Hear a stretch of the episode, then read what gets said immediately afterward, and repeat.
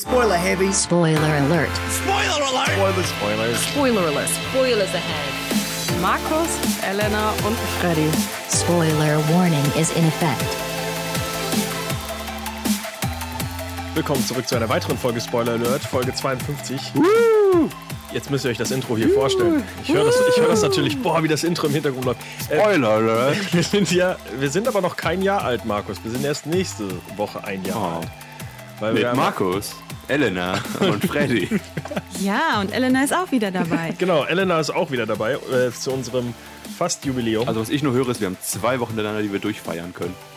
Wieso? Wir haben jetzt Sendung 52 und wir werden nächste Woche ein Jahr alt. Das ist Nächste, Alter. genau, also nächste Woche, äh, Anfang Oktober, war unsere erste Sendung letztes Jahr. Ach, wisst ihr es noch? Als wär's ein gestern. Jahr alt. Wie nervös wir waren Und unerfahren. und vorbereitet. Fuck.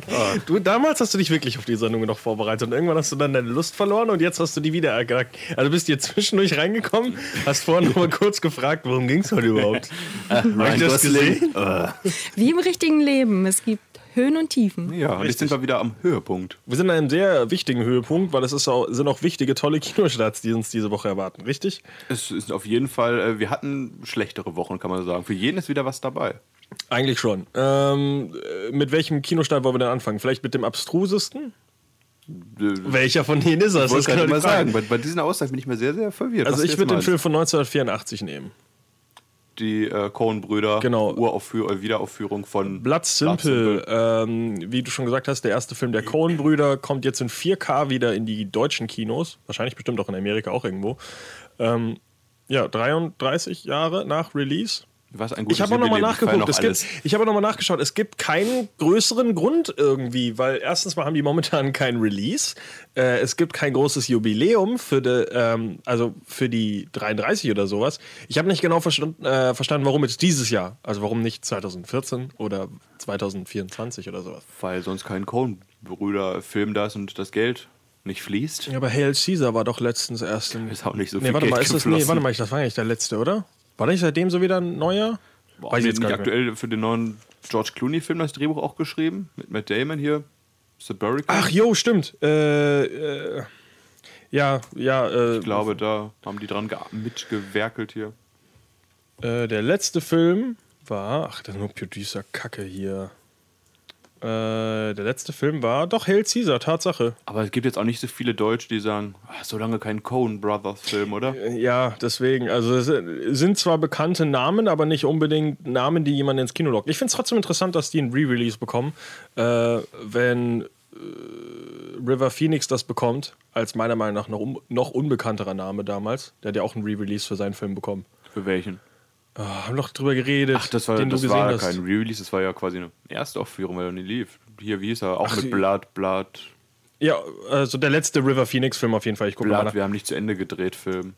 Äh, das fand ich aber auch sehr interessant. Also, weil der war, kam auch ein bisschen aus dem Nichts. Aber ich glaube, das war wenigstens irgendwie das Dark Blood. Dark Blood, ja. äh, das war aber, glaube ich, wenigstens ein, äh, weiß ich nicht, äh, Jubiläum seines Todes oder sowas, meine ich. Man kann eh immer alles Im feiern. Zusammenhang, irgendwie. egal. Ja, man muss ja nicht immer alles feiern. Nicht den Tod von River Phoenix. Äh, haben wir schon oft genug gemacht. Wir verabschieden uns von diesen dunklen Tagen, wo wir auch noch Filme gespoilert haben in unserer Sendung. Also Blood Simple hat übrigens äh, sehr äh, gute Kritiken damals bekommen.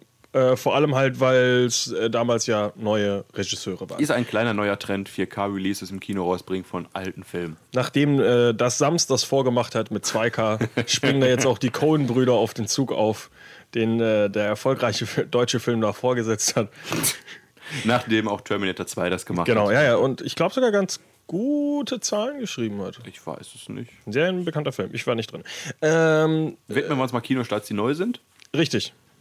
Welchen? Du darfst anfangen, Markus. Mit dem Film, den du sogar gesehen hast und rezensiert hast und äh, endlich äh, eine wichtige Bildungslücke geschlossen Ja, es hast. ist wahrscheinlich auch äh, für Elena ein heiß begehrter Kinostart, weil in ihrer Jugend wird sie es abgefeiert haben, so wie ich. Äh, 15 Jahre Killerpilze, immer noch jung. Nein, überhaupt Das nicht.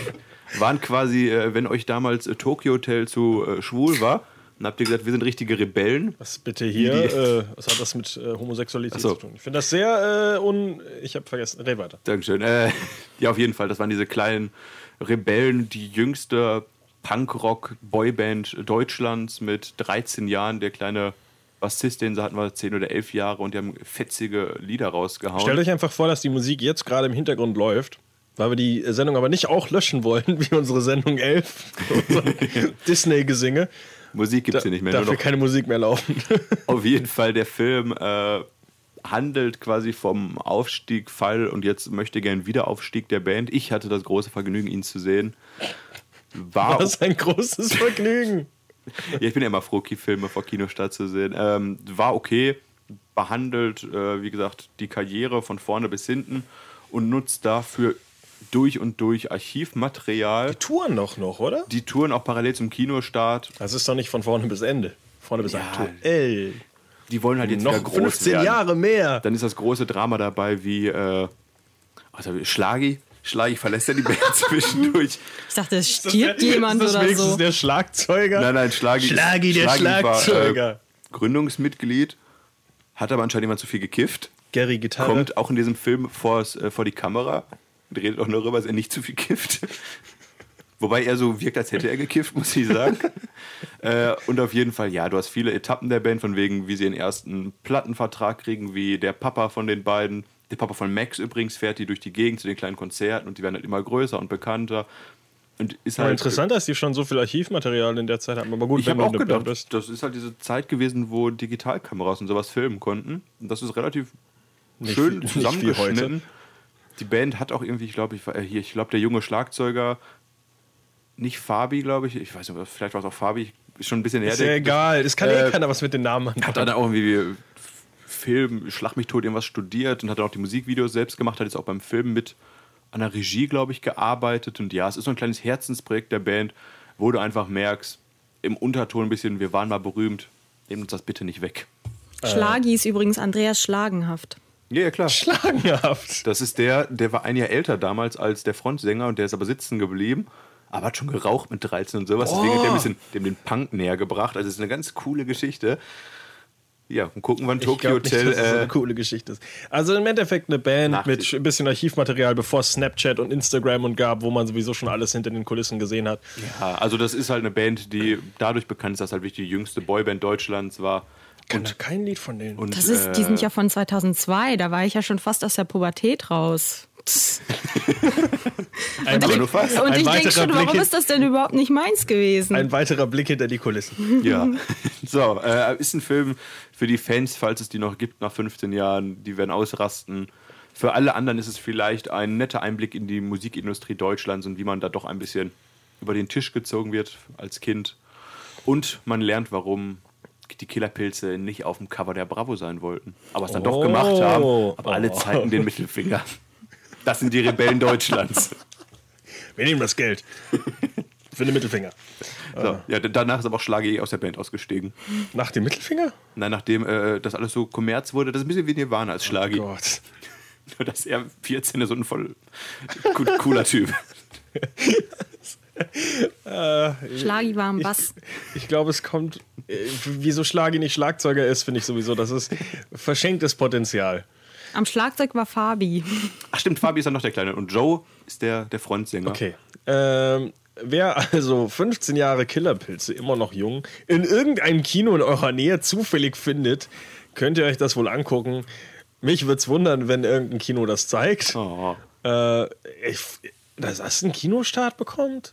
Mich wundert sogar, dass Rammstein-Konzerte Kinostarts Ich bekommen. glaube, und das die ist haben ein mehr- bisschen mehr Absatzmarkt als die Killerpilze. Ich glaube, das ist mehr so ein Kinostart, von wegen die Band tourt mit dem Kinostart mit und beantwortet Fragen und sowas.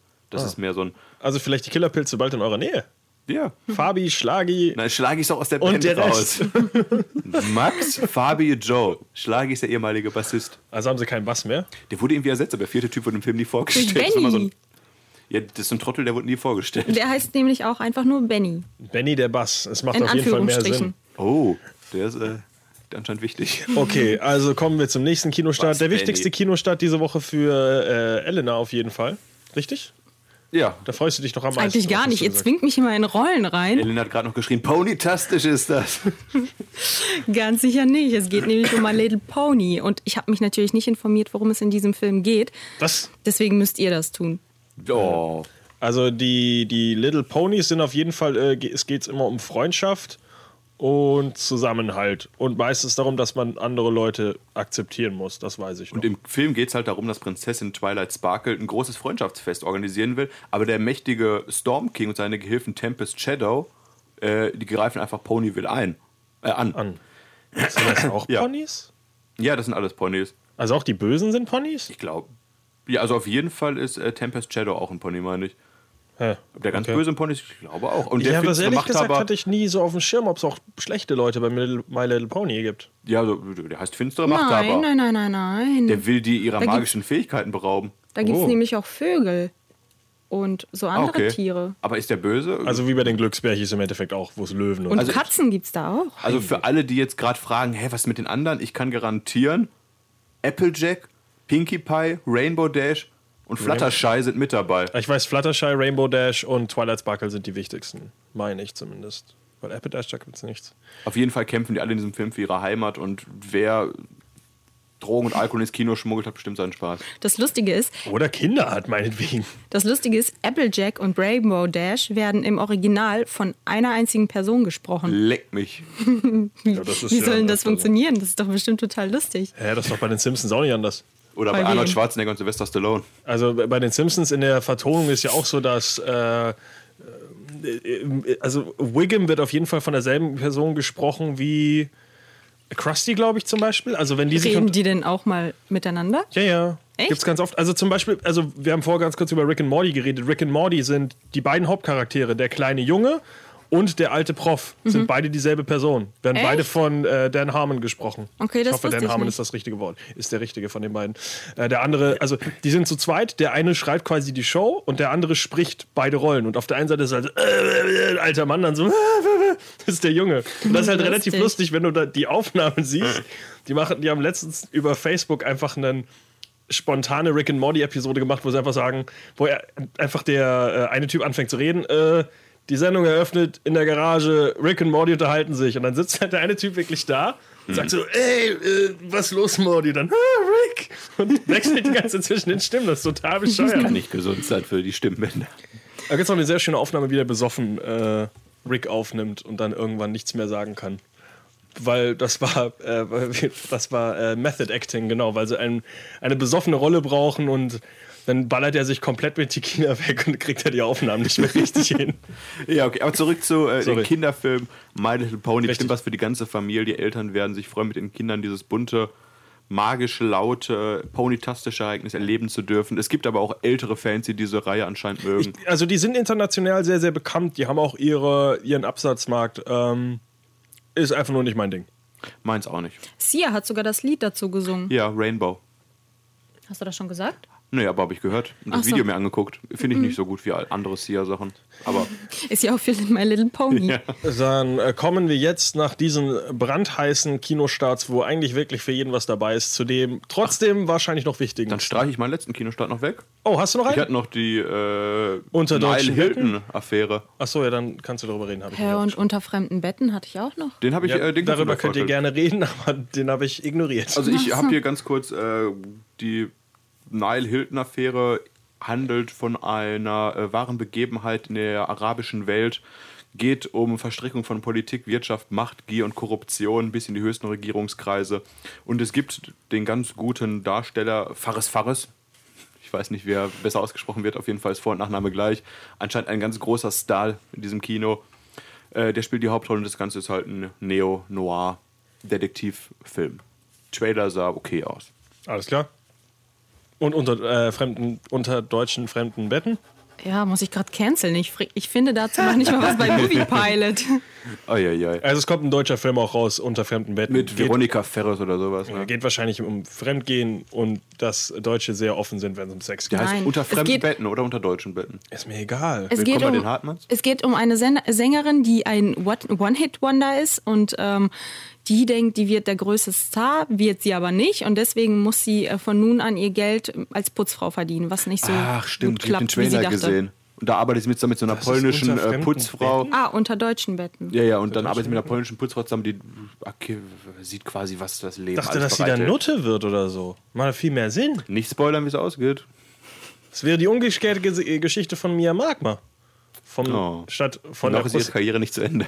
Nee, aber die hat ja angefangen woanders und die ist jetzt Sängerin. Wenn du Sängerin wirst und dann in die Pornodarstellerei gehst, dann ist das meiner Meinung nach ein leichter Abstieg.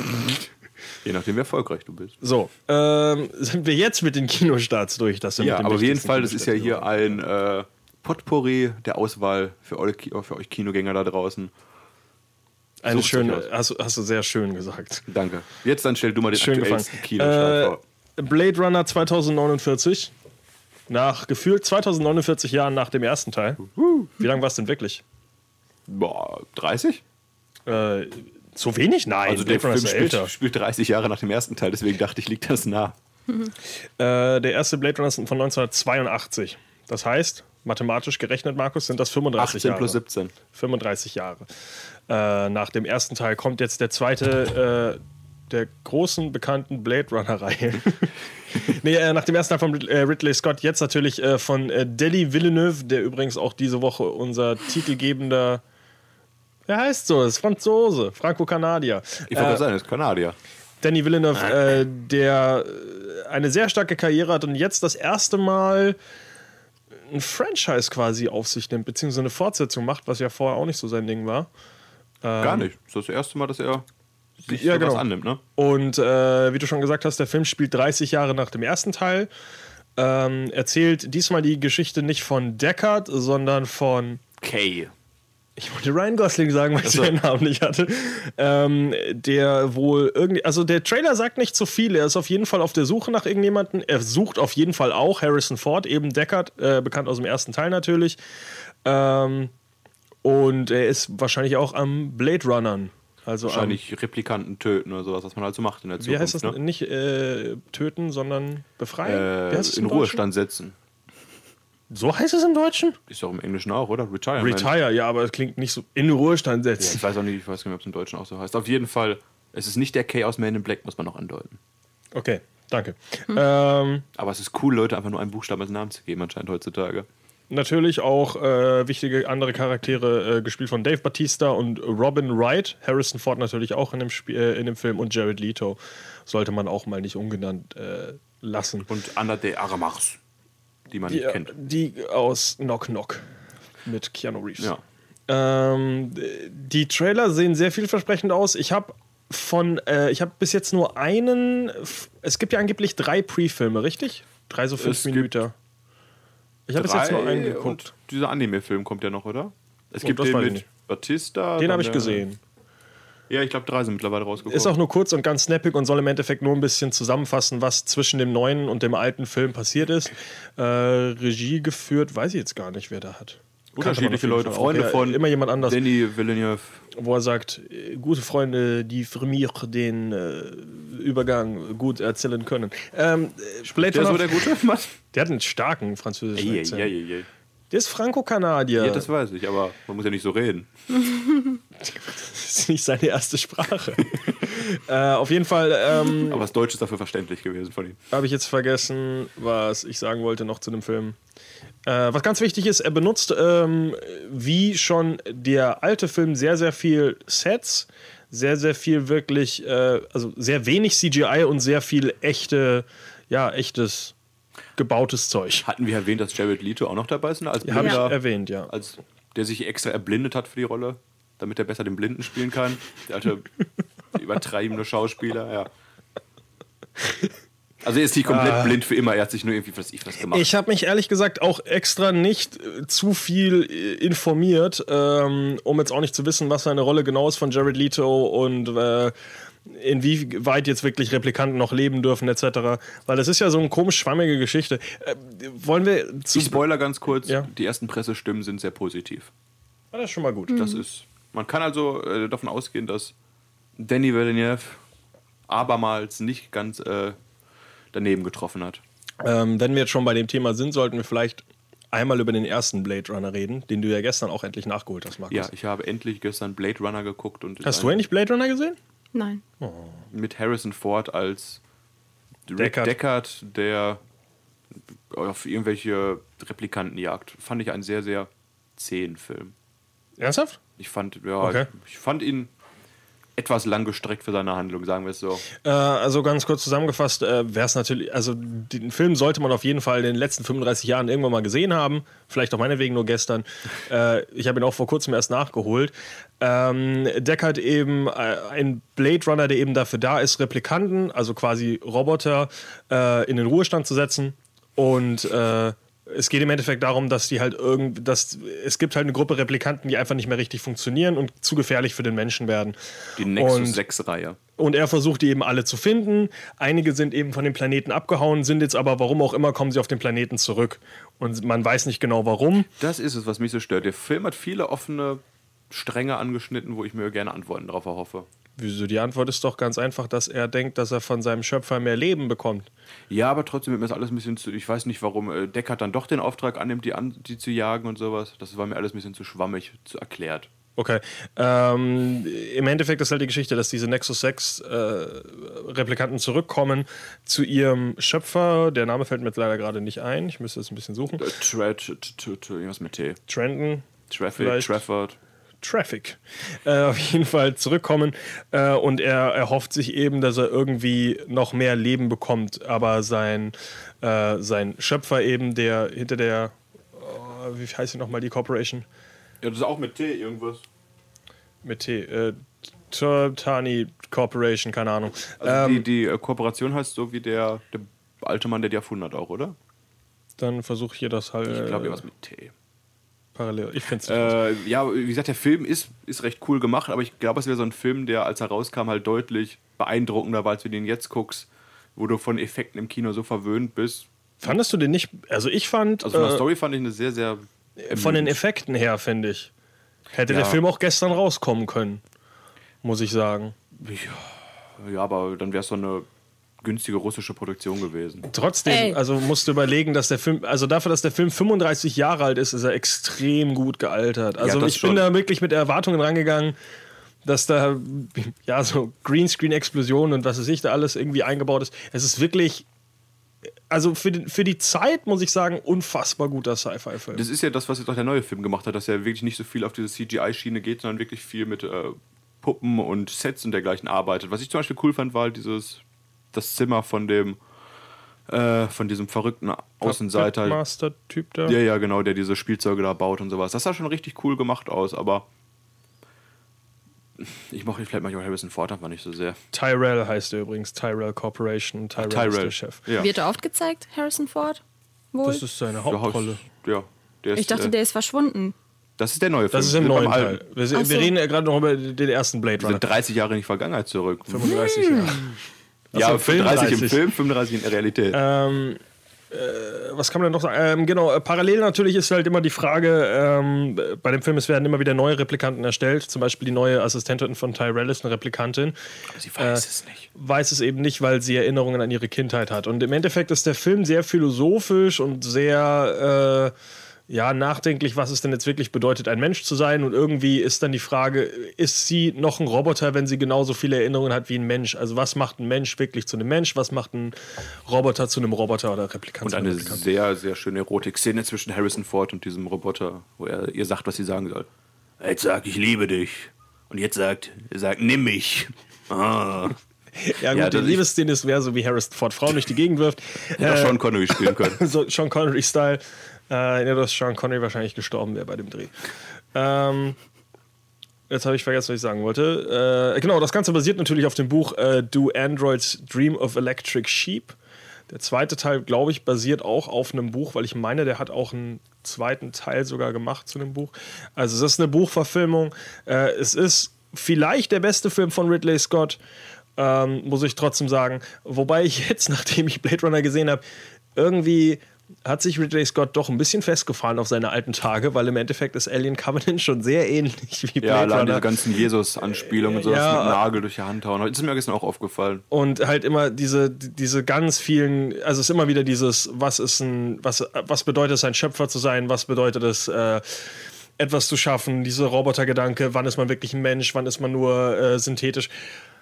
Was heute Fassbender macht, hat früher äh, haben mehrere andere Leute gemacht. Und was Ridley Scott anscheinend auch mega geil findet, ist, wenn seine Androiden Männer mit anderen Männern rummachen. Das kam auch in Blade Runner wieder vor, wo der Schöpfer mit dem Nexus 6-Typen rumleckt. Ach so, ja. Genau wie äh, in äh, Alien Covenant auch. Sachen, die Das, dir das sind die, wo ich mir denke, das hatte ich ja schon mal Ja, gesehen. mit Alien Covenant haben die nur Flöte gespielt. Das Die haben war, sie auch geküsst danach, oder?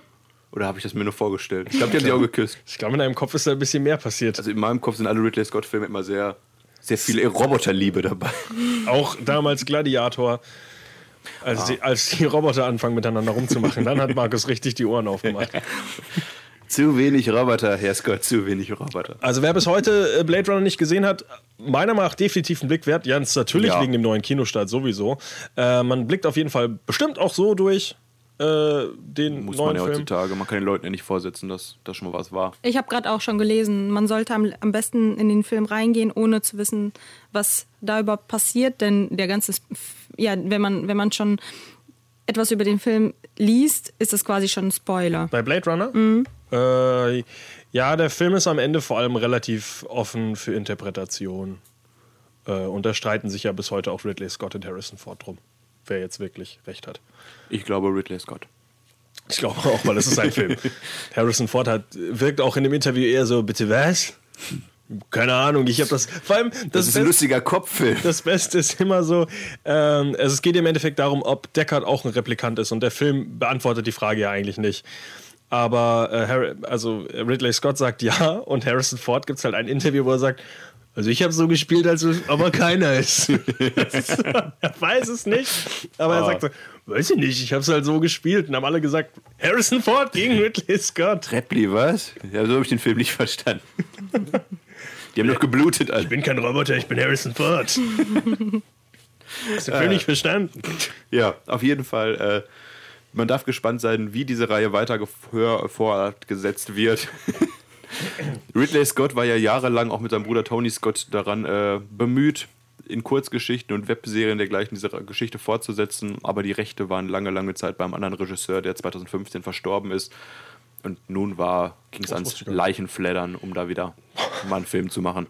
den, den Film dem alten Regisseur aus den toten Händen gezogen. Stell ich's mir bei Ridley Scott vor. Ich hab doch auch nicht mehr. Er hat nicht mal selber den Film gemacht. Ja, Producer wahrscheinlich, muss er ja. Ähm, soll ich vielleicht irgendwas? Egal. Dann, ach genau, Blade Runner war damals übrigens auch ein großer Kinoflop. Ja, ist auch Hoffentlich äh, über die Zeit nicht. erst zum Kultfilm geworden. Das finde ich aber schön, dass wenigstens das dann noch Ridley Scott mitgekriegt hat und nicht erstmal alles postmortem ist. So, aber jetzt widmen wir uns mal lieber am anderen Regisseur. Richtig, äh, nicht Ridley Scott, sondern dem, um, äh, sondern dem Mann hinter dem neuen Blade Runner-Film, Danny Villeneuve, äh, der Franco-Kanadier. Du lachst auch jedes Mal über den Namen. Ich nenne ihn Dennis Villeneuve. Also sein äh, Lieblingsfilm ist übrigens 2001 Space Odyssey. Das ist auch so ein Klassiker, ne? Und das Interessanteste, was ich zu ihm gelesen habe, was äh, den Film, was die Filme von ihm auch so ein bisschen erklärt, er schneidet als eine der wenigen Leute, sag ich jetzt einfach mal, ohne Musik. Also sein erster Final Cut ist komplett ohne musikalische Untermalung und danach wird erst geguckt, dass die Musik dazu passt. Und das ist vor allem für Sicario sehr interessant. Weil bei Sicario über die Tonebene extrem viel passiert, weil relativ wenig gezeigt wird an einigen Stellen. Ähm, also es ist schon krass. Also er arbeitet sehr, sehr, sehr bildgewaltig. Also weil eben auf der Tonebene das in seinem Hinterkopf gar nicht mal so viel passiert. Also es ist recht interessant eigentlich. Kommt ja auch aus der Musikvideoschiene, wie so viele Regisseure. Wie alle. Musikvideos und Kurzfilme.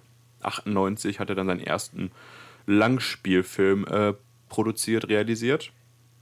Und das war, wenn wir direkt einsteigen sollen, der 32. August auf Erden.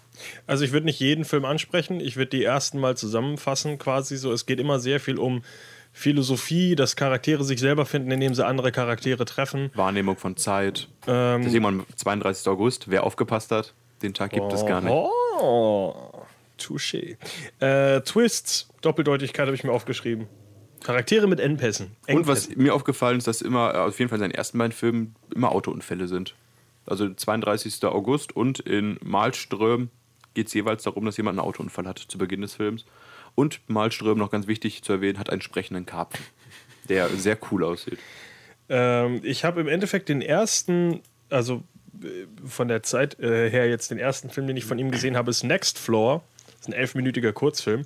Ist auf Vimeo zum Beispiel zu sehen. Äh, ist sehr artsy. Also es Das ist der Schwarz-Weiß-Film? nee, der ist nicht schwarz-weiß, das ist elf Minuten, kleiner Kurzfilm. Ähm, der ist auf re- 150 Festivals. Äh, 50 Auszeichnungen bekommen. Next Floor. Ja. Äh, ist sehr cool, lustige Idee, also so eine ja, eine äh, kurze Metapher über Völlerei und äh, wahrscheinlich eine Metapher mit äh, Dantes Inferno und sowas. Ist sehr offen für Interpretation. Es wird nicht viel gesprochen. Ich glaube, das Einzige, was gesagt wird in dem Film, ist Next Floor. Next Door. Next Floor. Achso, aber der Film heißt Next Door. Nein, er ist Next Floor. Nicht laut meinen Recherchen. Das ist falsch. Es heißt auf jeden Fall Next Floor, weil es geht um die, es geht um die, äh, um das Stockwerk. Da habe ich mich wieder zu sehr auf Wikipedia verlassen. Also Next Floor ist auf jeden Fall äh, interessant, lustig, kann man sich mal angucken. Elf Minuten auf Vimeo, ein Blick wert. Ganz witzig. 2008 wurde er veröffentlicht. Ich hoffe, diese Angabe stimmt. Hoffe ich für dich auch. Ähm, der nächste, nächste Film, den wir noch, den ich kurz ansprechen würde, ist Polytechnik. Hast du dich darüber ein bisschen informiert? Nee, ich bin, mein nächster Film wäre 2011.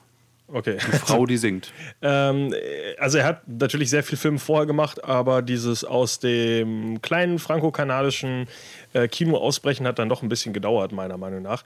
Äh, von 2009, äh, Polytechnik, äh, behandelt ein echtes Massaker, was passiert ist in Montreal, als ein Mann in ein das Polytechnik-Institut reingegangen, äh, reingelaufen ist und alle Frauen erschossen hat mit der Meinung, dass er Feministen hasst.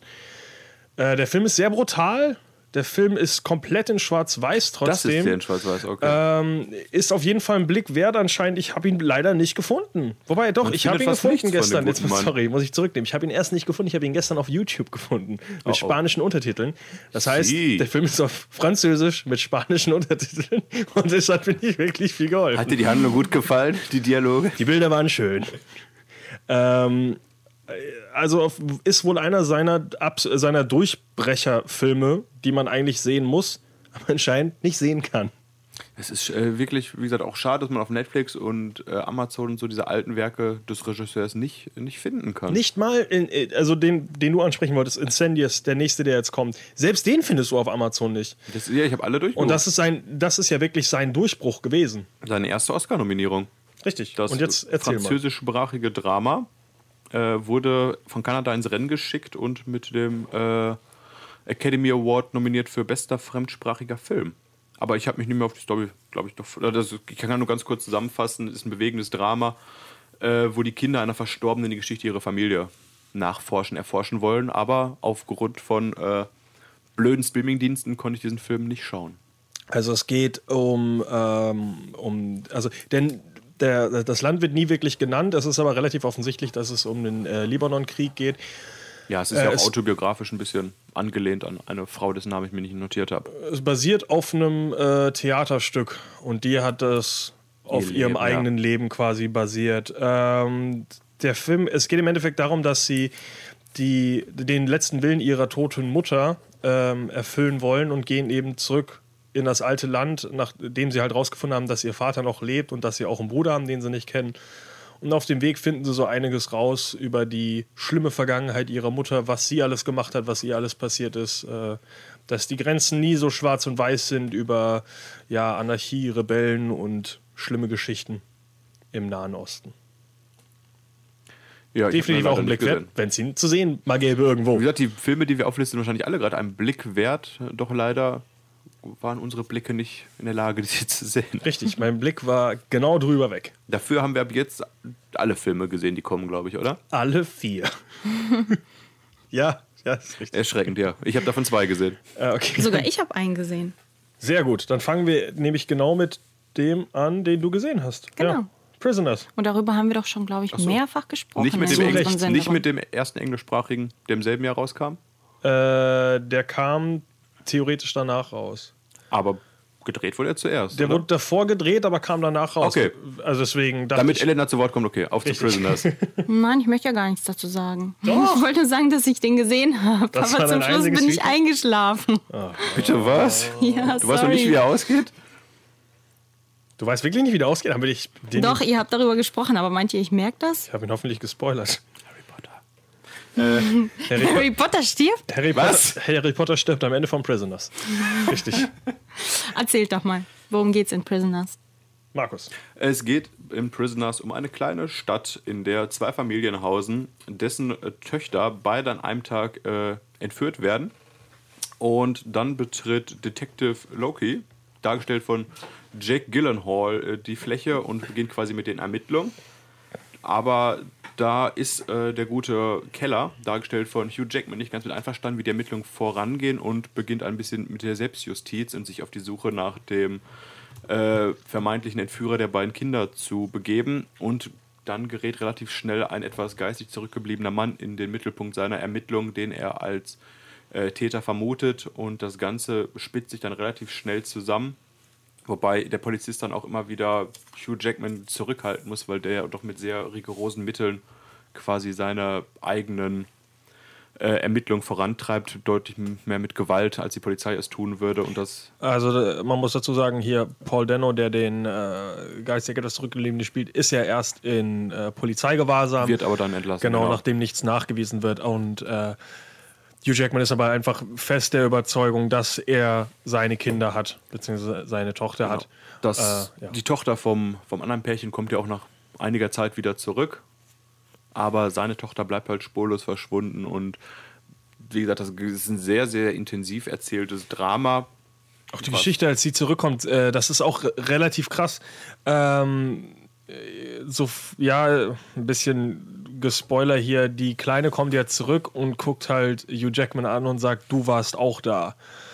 Und dann wird ja erst so ein bisschen klar, wo das Ganze sein könnte, wo die Kinder äh, festgehalten werden. Die Kinder kommen komplett auf Drogen zurück. Äh, man weiß auch nicht genau warum. Das kommt auch erst über den Film überweg. Es ist, ähm, er hat sehr viele Wendungen. Er geht in sehr viele unterschiedliche Richtungen, auch mit diesem pädophilen Priester und sowas. Der mit Und diesem diesem komische Schlangending, da, diesem, der alles im Garten vergraben der hat. Typ auch zum Beispiel ist sehr abgefuckt, viele Storystränge, die da zusammenlaufen, teilweise auch total konfus, am Ende dann aber halt alle irgendwie Sinn ergeben. Das ist ja das Kranke an der ganzen Geschichte. Ja. Verdammt geiler Film, äh, super Schauspieler Jake Gyllenhaal, genauso wie, gut, Hugh Jackman ist sowieso bombastisch in dem Film, also sehr Ja. einschüchternd, muss man sagen. Äh, Paul Dano. Paul Dano sowieso super geil. super. Terrence Howard, Viola Davis äh, und die Frau von Hugh Jackman sollte man auch noch, die hat sogar auch, glaube ich, einen Oscar gewonnen. Alles in allem starker Cast, starke Story. Etwas lang vielleicht, dass man dann Durchhaltevermögen zeigen muss. Findest du? Ich finde zum Beispiel, dass, also ich finde, dass der sich definitiv nicht zieht. Nee, also beim ersten, ich habe ihn jetzt mittlerweile drei, vier Mal geguckt oder sowas. Beim ersten Mal auf keinen Fall. Wenn er dann schon weiß, quasi, wie es ausgeht, was für Wendungen kommen, vielleicht ein bisschen. Aber Also guck dir mein, mein, mein Lieblingsfilm von Danny Villeneuve. Äh, Melissa Leo übrigens, Ach, äh, ja, kennt man auch. die hat auch noch einen Oscar gewonnen. Die spielt auch in dem Film mit, nicht die Frau von Hugh Jackman. Ein sehr, sehr, sehr, sehr starkes Werk, was er da. Wann hat er das produziert? Lass mich gucken. 2013? 2000, Dankeschön, Elena. 2013, äh, wie du schon gesagt hast, wurde aber nach dem Film, äh, den wir jetzt ansprechen, äh, erst gedreht, der aber seltsamerweise erst nach Prisoners rausgekommen ist. Und zwar. Enemy mit äh, auch mit Jake Gyllenhaal. Und die Zusammenarbeit mit Jake Gyllenhaal hat ihm so sehr gern äh, so gut gefallen, dass er für Prisoners übrigens nicht mal vorsprechen musste, sondern direkt die Rolle bekommen hat. Ja, gut, wenn du die ganze Zeit mit einem zusammenarbeitest, dann weiß er, was er kann, ne? Äh, Enemy ist ein ja, ein Psychodrama. Erzählt im Endeffekt die Geschichte von, jetzt brauche ich den Namen wieder, von den Charakteren. Das ist ja hier. Melanie Laurent, Nee, das ist nicht die Hauptdarstellerin. die zweite. Die steht ja, also äh, Adam und Anthony sind im Endeffekt die beiden wichtigen. Beide gespielt von äh, Jake Gyllenhaal. Ich kann jetzt aber, Ah, okay. ich meine, Adam ist die Hauptrolle am Anfang. Und zwar ist er halt ein äh, Professor an der an der Uni, der immer wieder dasselbe erzählt, das ist am Anfang auch ganz gut repräsentiert, wie immer wieder dasselbe, so er sich wiederholt in jeder Vorlesung und im Endeffekt immer wieder dieselbe Geschichte erzählt, die nicht wirklich interessant ist. Es geht immer wieder um, um Diktatur und dass immer wieder dasselbe passiert und dass seine Leute so in Zaum gehalten werden. Und das ist so die, diese Parodie, dass er darüber redet, dass in einer Diktatur immer nur die Leute im Zug gelaufen, äh, gehalten werden und immer wieder dasselbe tun müssen. Und er tut in dieser Zeit immer wieder dasselbe und erzählt immer wieder dieselbe Geschichte. Und irgendwann äh, erzählt ihm ein Arbeitskollege von dem Film, den er noch mal gucken sollte, weil er kommt ja nie so richtig raus und guckt keine, äh, unterhält sich nicht irgendwie so richtig. Und in dem Film entdeckt er einen Schauspieler, der ganz genauso aussieht wie er. Also wirklich haargenau. Und dann sucht er im Internet und äh, versucht rauszufinden, wer das ist und recherchiert viel, weil es ist so ein kleiner, unbekannter Schauspieler. Und ja, irgendwann findet er raus, wer es ist und ich will gar nicht zu viel zu verraten zu dem Film. Es ist sehr, er ist sehr twistreich, er ist sehr komplex. Er wird vielleicht nicht jedem die Antworten geben, die er haben will. Du warst nicht so begeistert hinterher, oder? Ich habe von dem Film was anderes erwartet. Der Film ist dafür da, dass du am Ende den Film direkt eigentlich nochmal guckst. Ah, Okay. weil extrem viele Fragen offen sind. Es ist sehr viel, äh, was mehr so in deinem Kopf passiert ist, als wirklich, was, also was du dir selber zusammengereimt hast, was eigentlich nie wirklich Sinn ergeben hat. Also der Film gibt dir ein paar Instrumente und du rechnest eigentlich den Rest so mit dir selber aus und denkst so, ach, okay, so ist das. So ist es aber überhaupt nicht. Und du verwirrst dich im Endeffekt durch den Film mehr. Und ganz am Ende wird dir so ein Ende ins Gesicht geschmissen, was du einfach so akzeptieren musst. Und irgendwie, wenn du mehr über den Film nachdenkst, macht das auch alles Sinn. Ich habe direkt erstmal, glaube ich, drei, vier Zusammenfassungen und Interpretationen von dem Film gelesen, um überhaupt zu verstehen, was, also was gerade passiert ist. Er ist sehr faszinierend, er ist sehr bildgewaltig. Ähm, es sind, nicht bildgewaltig, sorry, er ist sehr, ähm, also viel passiert nicht, es ist ein sehr langsamer Film, aber er arbeitet sehr, sehr visuell. Vor allem am Anfang kommen einige so äh, Bilder, die du mehr interpretieren als verstehen musst. Äh, und äh, lustig, es gibt auch sehr viel Spinnen in dem Film, die immer wieder irgendwas repräsentieren. Lustigerweise eine Spinne, die durch die Stadt auch läuft in der Ferne, äh, was eine Hommage an ein Kunstwerk in Montreal ist, was ich gesehen habe, wo ich drunter stand, aber es vergessen habe, bis ich es gelesen habe auf einem Gebiet, dass das eine Hommage daran war. Oh, Ähm, also er, auch diese franco-kanadische Ding natürlich, dass er das wieder eingebaut hat. Quebec übrigens geboren, der gute Mann. Äh, Trois-Rivières, bitte. Ai, ai, ai, Quebec ai. ist die Provinz. Trois-Rivières, ein sehr, sehr schönes Dorf übrigens. Willkommen Wo zu unserer Reisesendung. Wo sich drei, äh, drei Flüsse treffen. Deswegen. Trois-Rivières. Ach Gott, ach jetzt So, alles mal, all mein Wissen rausgeholt Oh, ja, zu. Quebec. Ja, das ist ja. Boah, jetzt bin ich überfordert. Äh, also Enemy, äh, ich kann es definitiv je, nicht jedem empfehlen. Es ist ein sehr cooler Film, aber man sollte keine eindeutigen Antworten erwarten. Es ist sehr, Offen. ja, Meta auch, ähm, so ein bisschen mit der Idee des Films spielen, wie ein Film funktioniert, wie ein Film Sachen erzählen kann. Aber es ist sehr interessant, auf jeden Fall Ein Blick. Film, der nicht aufhört, wenn die Credits rollen. Richtig. Sondern erst, wenn dein Kopf ausgeschaltet ist. Also nie. Sag das nicht. Oh. So. Also, du hast gesagt, du hast nur zwei Filme gesehen. Das heißt, du hast Sicario immer noch nicht Ich habe gesehen? Sicario immer noch nicht gesehen, weil ich. Weiß nicht, in meinem Kopf spricht mich der Film überhaupt nicht an. Also muss ich jetzt den nächsten Film komplett alleine Ich weiß, Ellen, hast du den geguckt? Nein, ich habe noch nie davon gehört. Ist es nicht Drogenkrieg Mexiko oder sowas? So, also, äh, Sicario. äh, Sicario, Hauptdarstellerin ist äh, Emily Blunt. Ähm, auch unfassbar krasser Cast eigentlich mit ähm, Benicio del Toro und dem dritten Namen, der mir nicht einfällt, Thanos. Wie heißt er Josh wieder? Brolin? Josh Brolin, genau. Dafür bin ich da. Ähm, also wirklich extrem starker Cast. Und ähm, die Geschichte ist im Endeffekt, dass Emily Blunt ist so eine, ähm, also ich suche mal wieder den Charakternamen raus. Sie heißt Kate, Kate Macer, ist äh, eine Spezialeinheit, äh, Leiterin, die halt immer wieder für größere Einsätze zuständig ist. Ihr Freund übrigens gespielt von Daniel Kaluuya, glaube ich zumindest, wenn ich jetzt hier richtig in der Castliste bin, ist äh, jetzt bekannt aus Get Out, der Hauptdarsteller. Oh, fand ich auch scheiße. Okay, so viel dazu. äh, mehr dazu in unserem Danny Kaluuya Talk. Oh, bitte nicht. Ähm, äh, auf jeden Fall ähm, nehmen sie wieder so ein Drogenhaus hoch und äh, finden, dass die kompletten Wände voll mit Leichen sind, mit aufgestellten, also mit äh, halt alle erdrosselt und dann einfach in die Wand gepackt und Rigips davor. Und versuchen dann rauszufinden, wer daran schuld ist. Und ähm, kommt dann eben an äh, den von Josh Brolin gespielten Charakter Matt Greyer und Alejandro. Alejandro von äh, Benicio del Toro gespielt. Unfassbar, also richtig, richtig gut gespielt. John Bernthal übrigens auch, sehe ich gerade in dem Film. Ähm, und äh, sie leiten eben eine Spezialeinheit, die in Mexiko versucht, ein Drogenkartell hochzunehmen. Das Problem ist halt, sie können ja nicht wirklich in Mexiko agieren. Das heißt, sie müssen immer von der Grenze arbeiten und versuchen dann eben über irgendwelche äh, Kontakte, die sie haben, äh, in Mexiko irgendwas aus, äh, auszurichten. Und ähm, es geht eben um diese Intrigen, wie sie an diese Informationen kommen, dass äh, Kate, alles gut, oder? Gesundheit. Uh, Dankeschön. Äh, dass Kate im Endeffekt, sie weiß überhaupt nicht, wieso sie in diese Rolle reingekommen ist. Weil es ist, weil sie ist total unvorbereitet. Sie werden immer wieder überrascht von irgendwelchen Attacken von, von diesen mexikanischen äh, Gangs und sie fühlt sich total unvorbereitet und irgendwann ist sie sich nicht mehr sicher, ob sie wirklich eine Rolle hat oder eigentlich nur ein Lockvogel ist, um Leute ranzuholen, weil sie halt nicht so einschüchtern aussieht. Und ähm, der Film eskaliert dann eben in so einem Chaos von, du weißt überhaupt nicht mehr, wer auf wessen Seite steht, du weißt nicht mehr, äh, worum es überhaupt geht, was jetzt genau passieren muss, weil jeder hat komplett eigene Intentionen in dem Film. Alejandro zum Beispiel versucht eigentlich nur seine eigene Familie zu rächen. Es kommt aber später raus, dass er noch einen ganz anderen Auftraggeber hat. Es ist sehr verstörend, es ist extrem bedrückend, dieser Film.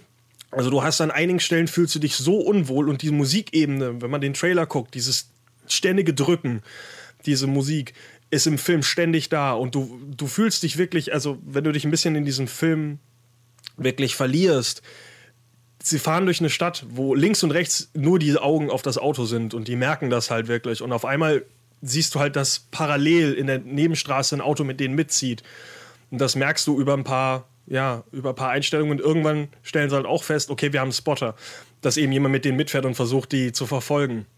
Und auf einmal wird das halt immer bedrückender, dann sind sie plötzlich in einem Stau und also, es ist wirklich ein unglaublich äh, spannender Film, weil du dich selber, weil du selber nie genau weißt, was passiert. Und es ist trotzdem immer auf einer sehr realistischen Ebene, was passiert.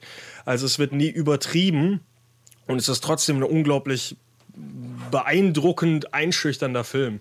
Auch später, das wird immer schlimmer. Es gibt eine komplette Szene, die nur über äh, Nachtsichtkameras gefilmt wird. Eine sehr, sehr lange Szene, die später kommt. Und äh, das Letzte, was ich zu dem Film sagen will, es ist einer der besten Erklärungen, warum zwei spanische Darsteller in einem, äh, in einem amerikanischen Film Englisch miteinander sprechen. Und zwar nachdem Alejandro ein ähm, einen so einen Gangster quasi vor der Flinte hat und sein Kind ist dabei. Und er sagt ihm auf Spanisch einfach nur, willst du wirklich, dass das, was ich dir jetzt sage, dein Kind auch versteht? Und dann sagt, dann nickt er nur und dann reden sie auf Englisch miteinander. Und das macht so viel Sinn in dieser Szene, weil natürlich würden die eigentlich Spanisch miteinander sprechen. Aber äh, in dieser familiären Szene, wo er eben sagt, er, er erklärt dir jetzt genau, warum du ein Arschloch bist und warum du hier stirbst. Willst du wirklich, dass dein Sohn das hier auch mitbekommt? Aber das Kind sieht dann wieder stirbt? Ich möchte nicht zu viel spoilern. Das wäre trotzdem mal blöd, da kann das Kind hören, was es will. Also die Szene ist äh, verstörend. Also es sind viele, viele heftige Sachen in dem Film. Äh, Emily Blunt, äh, ich glaube, der Film ist für drei Oscars nominiert Drei. Oscar-Nominierungen hatte der, genau. Und lief auf Cannes. Äh, und Cannes. äh, das Wichtige natürlich geschrieben von Taylor Sheridan, äh, der unter anderem auch hinter Hello High Water der Hm. Writer war, der ja auch ein großer Oscar-Film war. Und interessanterweise den ähm, nächsten Teil schon geschrieben hat, Wie heißt der nochmal? Soldado, der momentan auch schon in Umsetzung ist. Aber ohne Danny Villeneuve. Ohne Danny Villeneuve und ich habe auch gestern nochmal geguckt, der Regisseur ist eigentlich ein relativ unbeschriebenes Blatt aktuell noch. Ah, okay. Ähm, heißt aber nichts. Also allein schon, äh, ich habe jetzt geguckt, Taylor Sheridan, äh, früher Schauspieler, hat sich jetzt so zu einem der interessantesten ja, Drehbuchschreiber eigentlich entwickelt, hat auch seinen eigenen Film letztens schon gedreht. Fällt mir jetzt gerade nicht ein mit, äh, äh, mit Scarlet Witch. Hier äh, Elizabeth, äh, Elizabeth Olsen und äh, Jeremy Renner. Boah. Auch ein ziemlich krasser ja, Thriller, der jetzt im September, nicht im September, wir haben ja September schon durch, fast. Oktober? Ähm, der ja, Oktober, glaube ich, erst in Amerika in die Kinos langsam kommen sollte. Also vielleicht schafft er es dieses Jahr noch in die deutschen Kinos. Und mit Taylor Sheridan am Drehbuch könnte ich mir sogar vorstellen, dass das so ein Hello High Water Oscar-Contender wird, der überall seine Nominierungen einheimst. Ich muss sagen, es ist überhaupt nicht meine Thematik, leider Sicario oder so. Also, also schön, du es Dachte ich auch nicht. Und ich fand den Trailer, ehrlich gesagt, dachte ich mir so, öh, ist ja alles gespoilert. Ich weiß ja jetzt schon, wer der Böse ist. Ja, ungefähr sowas erwartet. Der ja. Film ist so bedrückend und, und hat, ist so twistig an einigen Stellen, wo du einfach, also im Endeffekt wird dir immer. Äh, Sicario ist, ähm, also das habe ich so eine, so eine allgemeine ähm, Theorie zu allen Denis Villeneuve-Filmen, war immer so, dass er dir eine Welt zeigt und sie die dann einfach wegnimmt. Und genau das macht Sicario auch. Er versucht dir immer wieder Charaktere vorzustellen, wo du eigentlich denkst, okay, den kannst du vertrauen, der ist auf deiner Seite. und dreht das Ganze dann einfach komplett um und zeigt dir, dass jeder eigentlich ein Arschloch ist und jeder nur für sich selber denkt. Und das ist ein, an einigen Stellen wirklich sehr, sehr makaber. Ist sehr brutal an einigen Stellen. Aber ich habe ihn eigentlich versucht, nochmal zu gucken. Ist momentan leider auf den Streamingdiensten nur noch zum Bezahlen. Mm, Ja, wollte gerade sagen. Es gibt keine Filme von dem guten Mann. Doch, hier äh, Prisoners. Ja, den habe ich schon zehnmal gesehen. Äh, auf jeden Fall Sicario äh, ist, glaube ich, sogar von allen. Ich, boah, ich muss hier nochmal gucken. Ich meine, das ist sogar mein Lieblingsfilm von ihm bis jetzt. Uiuiui. Oh. Eventuell sogar besser als Prisoners. Uiuiui, jetzt wird aber hier äh, die Latte Prisoner- hochgelegt. Also Pr- Prisoners ist halt wirklich ein sehr guter Film. Aber ich glaube, Sicario hat mich am Ende doch krasser fertig gemacht. Die Latte wurde gelegt. Dann hole ich ihn wohl doch Leg nach. dir gleich eine Latte, du.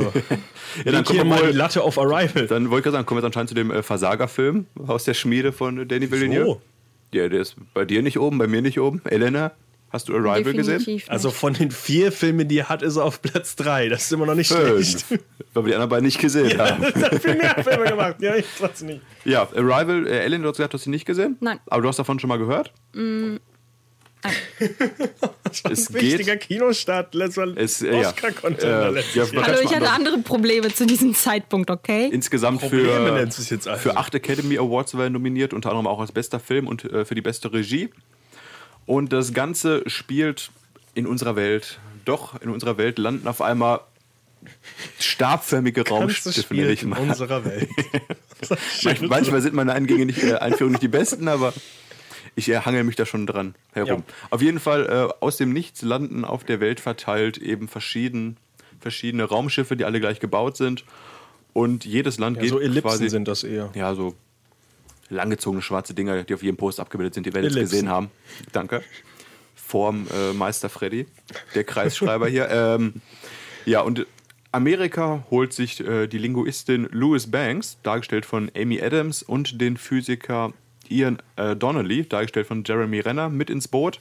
Die werden quasi dem Militär unterstellt auch dabei äh, Forrest Whitaker und um Mithilfe gebeten, quasi, dass man den Kontakt zu diesen außerirdischen Raumschiffen aufnimmt, weil diese Raumschiffe bisher quasi keinen Kontakt zur Menschheit gesucht haben, sondern einfach nur da sind.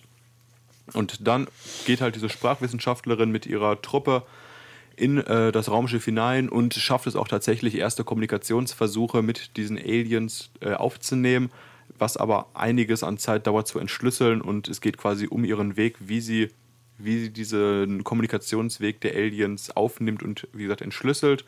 Während dies passiert, geraten aber andere Nationen, ich weiß gar nicht mehr, das war wahrscheinlich China und Russland wieder etwas Ja. äh, außer Fassung und Ganz klischeehaft. ent, äh, ja, und entschlüsseln quasi den Code so, dass die Aliens sagen, wir haben, darf ich nicht so viel spoilern, auf jeden Fall vermuten sie, dass die Aliens einen Angriff planen und die Zeit rennt natürlich, dass Amy Adams die Nachricht entschlüsselt, um herauszufinden, was diese Aliens wirklich im Schilde führen und ob sie Krieg oder Frieden wollen. Es ist, halt, äh, es ist halt immer so schwer, dass sie irgendwann nicht mehr genau interpretieren können, was die Aliens sagen, weil sie ja versuchen, sie bauen ja eine eigene Sprache auf äh, mit der Unterhaltung und kommen dann aber an den Punkt, wo sie sich nicht mehr genau sicher sind, ob sie sich wirklich verstehen oder gerade irgendwie beleidigt haben. Genau. Das Schlimme dabei, Amy Adams wird auch noch von Visionen geplagt, die sie nicht zuordnen kann, was für Erinnerungen das sind oder was für Visionen. Und das Ganze ist ähnlich wie äh, die vorherigen Filme auch auf der, nicht auf der, äh, ja, sagen wir eher auf der Metaebene angeordnet, dass man viel denken und zusammenreiben muss, was, worum es da geht. Es geht wieder darum, wie die Menschheit aufgebaut ist, wie man sich verhalten würde im äh, Kontakt mit außerirdischen Lebensformen. Und das Ganze ist auch wieder so ein Film, der am Ende mit einem größeren Twist daherkommt und dann dieser Aha-Effekt dann einige aber sehr aus dem wieder. Nichts, aber wirklich sehr Ja. aus dem Nichts. Also, ich habe am Anfang den Twist erwartet schon, der Gott sei Dank nicht kommt. Ähm, mehr, will ich gar, ja, mehr will ich dazu eigentlich gar nicht sagen. Es ist ein. Sie ist kein Alien, Amy Adams. Nee, ich habe nur was Schlimmeres erwartet, aber ist ja auch egal. Also es ist ein sehr seltsamer, verwirrender Twist. Ähm, ich musste, ich war am Anfang auch erst ein bisschen irritiert, weil es halt sehr, wie halt typisch für, äh, für Villeneuve wird halt sehr bildlich alles erzählt. Und du musst halt mit dem Kopf wirklich komplett da dabei bleiben, damit du wirklich gerade verstehst, was passiert ist. Aber es ist definitiv auch ein sehr, sehr krasser, sehr, sehr interessanter Film, weil er wirklich Sachen versucht, die selbst im Sci-Fi-Genre noch relativ neu sind.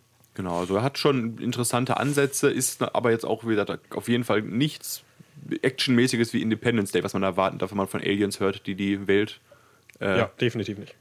einnehmen wollen oder sowas. Aber ja, es ist halt sehr, sehr dialoglastig, sehr, sehr äh, visuell und auf jeden Fall actionmäßig fast null. Am Ende vielleicht mal ganz kurz ein bisschen was, aber sehr, sehr zurückhaltend. Das ist definitiv kein Action-Cypher. Wie auch Sicari anscheinend vorher starke weibliche Hauptdarstellerin, die sehr, sehr im Fokus ist und sich gegen eine Männerdomäne in einer männerbeherrschten Militärwelt durchsetzen muss. Ähm, ich würde mal sagen, bevor wir zu dem, zum Ausblick kommen, was der gute Dennis in der Zukunft noch alles auf die große Kinoleinwand zaubert. Ah, wunderschön, ja. Äh, was, äh, also Elena empfiehlt auf jeden Fall Prisoners. Ich auch. Ähm, und ich hänge noch zwischen Prisoners und Sicario. Ähm, beide Filme auf jeden Fall einen Blick wert. Ähm, Arrival Arri- ist okay. Arrival und Enemy, beides wirklich Filme eher für den Kopf, wenn man wirklich nachdenken will, wenn man äh, ja, wenn man sich wirklich in so einer in so einer Welt auch wirklich verlieren möchte, dann auf jeden Fall. Ist aber definitiv keine keine Empfehlung, die man jedem machen äh, jedem geben könnte. So. Enemy und Arrival für den Kopf, Prisoners fürs Herz. Aber es hört sich auf jeden Fall spannend an. Ich würde mich, ich würde Sicario mich Wer jetzt hört sich denn spannend an? Ja. Was, wird, was willst du am ersten jetzt nachholen wollen nach den, nach den Vorstellungen? Vielleicht das Ende von Prisoners mal gucken. Gut. Definitiv das und Sicario äh, hört sich für mich auch interessant an. Ah, okay. So. Ich Ähm, glaube, der wird ponytastisch. ich hoffe nicht. Ähm, was äh, macht der tolle Danny Villeneuve denn in den kommenden Jahren, Markus? Ich habe diesmal gar keinen Ausblick vorbereitet, muss ich gestehen. Was? Ja, ich bin auch am Ende meines Lateins hier gerade. Doch, er hat äh, brandheiße Filme auf dem Eisen. Äh, unter Blade anderem, ja, unter anderem natürlich 2049. Blade Runner 2049. Aber interessanterweise ist er ja ähm, jetzt irgendwie doch in die Richtung der ich mache zweite Teile oder ich mache Reboots. Oh, okay. Und zwar ist der der nette Regisseur hinter dem Dune Reboot, äh, Oh. was kommen soll in den nächsten 100 Jahren. Das ist aber nicht. Ist das bestätigt schon? Das ist bestätigt. Also auf IMDb ist es auf jeden Fall schon, ist er damit verbunden. Oh, oh, oh. Das wird ja, das wird äh, eine große, abermals Konflikt mit einer riesigen Fanbase, ähnlich wie Blade Runner jetzt schon war, glaube ich. Äh, wird auf jeden Fall ein komplizierteres Ding. Ich denke, das wird auch länger dauern, bis da überhaupt irgendwas davon zu sehen ist. Äh, was dann noch zu erwähnen wäre. An Dune ja. haben sich schon so manche Leute die Finger verbrannt. Haben sie sich? Waren das manche? War das nicht wie, ach, der gute Typ, der sein Leben lang am Dune-Film gearbeitet hat? Ja, gut, das war einer, der sich daran die Finger Ich verbrannt wollte, ich hat. wollte nur sagen, Wüste, heiß, Dune, Finger verbrannt. Okay. Lass mir doch mal eine Überleitung. Also, was natürlich sonst kommt, äh, ich finde es anscheinend gerade irgendwie nicht. Ich habe es aber letztes Mal noch, ich habe es Gott sei Dank gestern alles rausgesucht. The Sun und Cleopatra. Ach, Kleopatra, das habe ich gestern Mann, noch ich wollte gelesen. das langsam aufbauen. Genau, Sorry. Dank, stimmt. Das sind Kleopatra nur noch habe ich, zwei. hab ich gestern gelesen, noch, dass er da den äh, Monumentalfilm übernehmen wird. Was ich eigentlich sagen wollte, The Sun ist wieder so ein Film wie, also der Sohn, nicht die Sonne, ne? Ah. Ähm, eine, eine kleine Geschichte, die er halt jetzt wirklich wahrscheinlich eher so aus seiner, äh, wie aus seiner, aus seinem Leben irgendwie wie- wieder was erzählt, versucht irgendwas zu interpretieren, wie halt zum Beispiel Anime hat auch gesagt, das ist mehr so eine äh, kleine Charakterstudie, die ein bisschen von ihm selber handelt. Ähm, während Cleopatra natürlich wieder so ein episches Werk ist mit Angelina Angelina Jolie malt sich das Gesicht an. ist es Angelina Jolie Ja. in der Hauptrolle? Nee, Oder als Cäsar. Nee, die, ist ja, die macht ja nicht mehr viel Schauspielerei. Die hat jetzt jahrelang Pause gehabt. Ja, Kommt jetzt dann Nur, hat sie sich aufgehoben für diese Rolle. nee, die macht ja jetzt äh, Maleficent 2, die dunkle Feder. Okay, hat äh, sich doch nicht aufgehoben. hat sich nicht für Brad Pitt aufgehoben. Äh, Gab es nicht gestern noch eine Castbestätigung für Cleopatra oder sowas? Irgendwas hatte ich da. Also gestern, als ich auf Cast geklickt habe, stand da Angelina Jolie. Ah, okay, also auch noch, auch noch sehr, sehr, sehr in den frühen. Äh, Ja, da Fußstapfen. würde ich jetzt auf jeden Fall nicht die Luft anhalten, bis der kommt, weil dann wird das nichts. auch bis zur nächsten Sendung sollt ihr nicht die Luft anhalten, aber wir sind nächste Woche schon wieder zurück. Du sollst mal kurz die Luft anhalten, bis ich hier rausfinde, was für Kinostarts wir in der nächsten Woche haben. Ach so, ja, dann Nicht so lang. Äh, in der nächsten Woche. habe ich geschafft. Äh, die nächste Woche ist äh, natürlich unsere Sendung 53, wo wir unser großes erstes Jahr feiern. Und ich ehrlich gesagt bin ich mir gar nicht sicher, was wir für ein Thema rausgesucht haben. Äh, soll ich dir sagen, wenn es noch aktuell ist? Ja. Die besten Auftragskiller? Ach, stimmt. Oh. Ja. Dann guck American, ich mal Leon der Profi anscheinend. American. Hast du nicht gesehen? Nein. Ist das ein Auftragskiller überhaupt? Ja. American Assassin ist auch kein Auftragskiller, deswegen ist es eigentlich egal. Vielleicht ändert sich das Thema dann doch noch. äh, wieso? Nein, dann nicht, okay. Es ist, Assassin ist Assassin. Dafür, dass der Film sich nicht selber gut benennen kann, selber schuld. Ja, wir Guckt eh keiner. Auch noch Freikarten dazu. mit Taylor Kitsch. American Assassin äh, mit Michael Keaton und Taylor Kitsch natürlich ist dann titelgebend. Außerdem noch Captain Underpants Uh, Animationsfilm. und Da, da, da, da. Happy End? Bestimmt noch was Wichtiges. Hä, was ist denn Happy End? Keine Ahnung. What Happened to Monday? What Happened to Ach Monday? ja, genau, mit, Happy End mit- Willem Dafoe. Isabel Huppert, die auch äh, nominiert war für den Oscar letztes Jahr. Lief letzten Monat in der Sneak. Wir haben ihn nicht gesehen und können wieder nichts dazu sagen. Richtig. Äh, außerdem noch Filme wie das, was du gerade gesagt hast, weil hier steht nichts mehr. Äh, What Happened to Monday, richtig, genau. Mit Naomi Rapace, die ja, Ja. in Alien Covenant äh, eine Leiche gespielt hat. Spoiler Alert. Ja. So, Aliens hatten wir heute in Arrival. So sind alle Filme miteinander verstrickt. genau. Wir freuen uns auf die nächste Woche. Äh, Elena wirst uns wieder beehren und ich hoffe. zuhören. Wir brauchen für die nächste Sendung eine Überraschung. Warum? Weil das ein Jahr ist. Wir brauchen so. irgendwas Cooles. Wir moderieren nackt. Also, au, au. Lasst euch überraschen. okay, lasst euch überraschen, ob ihr überrascht werdet. Eine wunderschöne Woche. Adieu. Ciao.